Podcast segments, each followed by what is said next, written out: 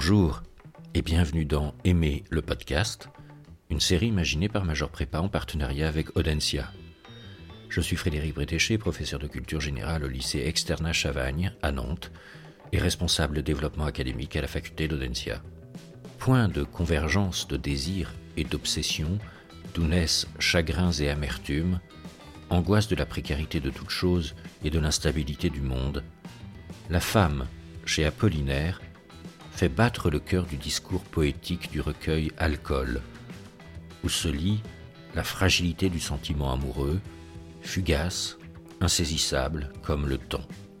Aimer, dans Alcool, c'est être blessé et empoisonné par les enchantements pour ainsi dire maléfiques de la femme, trompeuse, fugitive, qui ne laisse dans son sillage que des fantômes et des illusions perdues femme fascinante et sorcière légendaire à l'image de la Lorelai, dont les baisers ont une saveur amère dans la chanson du mal-aimé, source d'obsession et d'ivresse, qui se double des enchantements du verbe, au même titre que les sirènes homériques, figures mortifères et castratrices.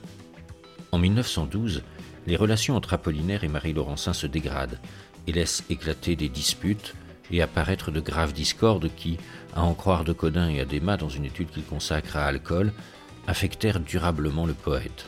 Doit-on alors entendre dans le poème Marie un écho de la biographie amoureuse d'Apollinaire? Sans doute. Mais Marie concentre plusieurs autres pistes interprétatives. Figure biblique, mère douloureuse du Christ, vierge et immaculée conception, ce qui ôte à la femme tout pouvoir sexuel ensorcelant, Marie se fait céleste au vers 21 et 22 de notre poème, dans un livre ancien sous le bras d'un Apollinaire qui passe au bord de la Seine. Marie, qui n'est pas sans faire penser non plus à l'une des inspiratrices de Ronsard au XVIe siècle, est également l'anagramme d'aimer, mentionné d'ailleurs au vers 9, vous aimez à peine, comme pour mettre à l'écart la figure de celle qu'il aime, à la fois sans doute pour maintenir dans la distance le lien amoureux, mais aussi pour mieux s'en protéger. Vous y dansiez, petite fille. Y danserez-vous, mère grand? C'est la maclotte qui sautille. Toutes les cloches sonneront. Quand donc reviendrez-vous, Marie? Les masques sont silencieux, et la musique est si lointaine qu'elle semble venir des cieux. Oui, je veux vous aimer, mais vous aimer à peine. Et mon mal est délicieux.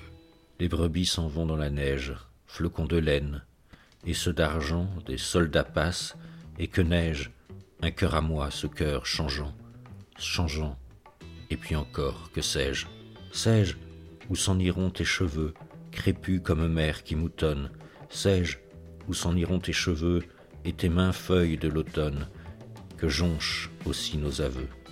Je passais au bord de la Seine, un livre ancien sous le bras, le fleuve est pareil à ma peine, il s'écoule et ne tarit pas. Quand donc finira la semaine? Il ne s'agira pas, bien entendu, pour nous d'entrer dans le détail de l'analyse de ce poème complexe, mais au moins de remarquer une chose. Marie apparaît comme un poème de décristallisation. En effet, chez Stendhal, aimer consiste en une cristallisation, c'est-à-dire apparaît l'être aimé de mille facettes chatoyantes qui entretiennent le lien et la fascination amoureuse.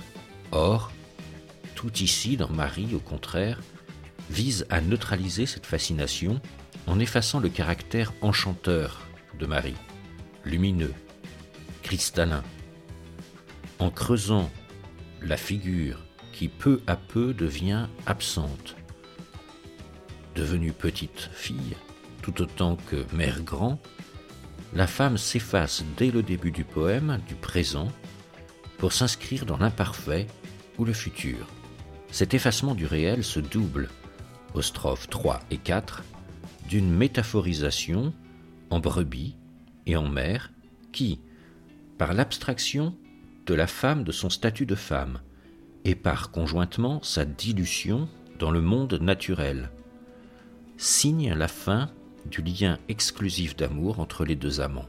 Ainsi la neige, du vers 11, se fait-elle linceul d'amour défunte et préfiguration d'une page blanche celle peut-être où le poète pourra dessiner de nouveaux contours aux aveux du vervin, comme des feuilles d'un automne devenu malade.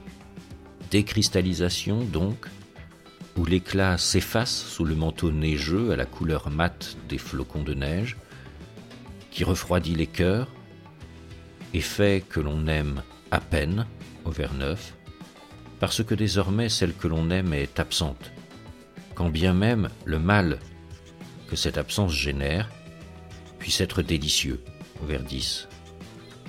C'est d'ailleurs sur cette peine délicieuse et oxymorique que se clôt le poème, un paradoxe comme une tentative poétique de renversement.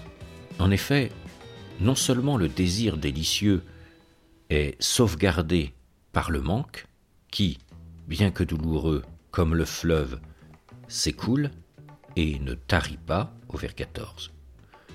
Mais aussi, en calquant la structure du vers 25 final, quand donc finira la semaine, sur le vers 5, quand donc reviendrez-vous Marie, la fin de la semaine semble appeler le retour de Marie. Or, tout ici dans le poème semble vouloir tenir Marie à distance.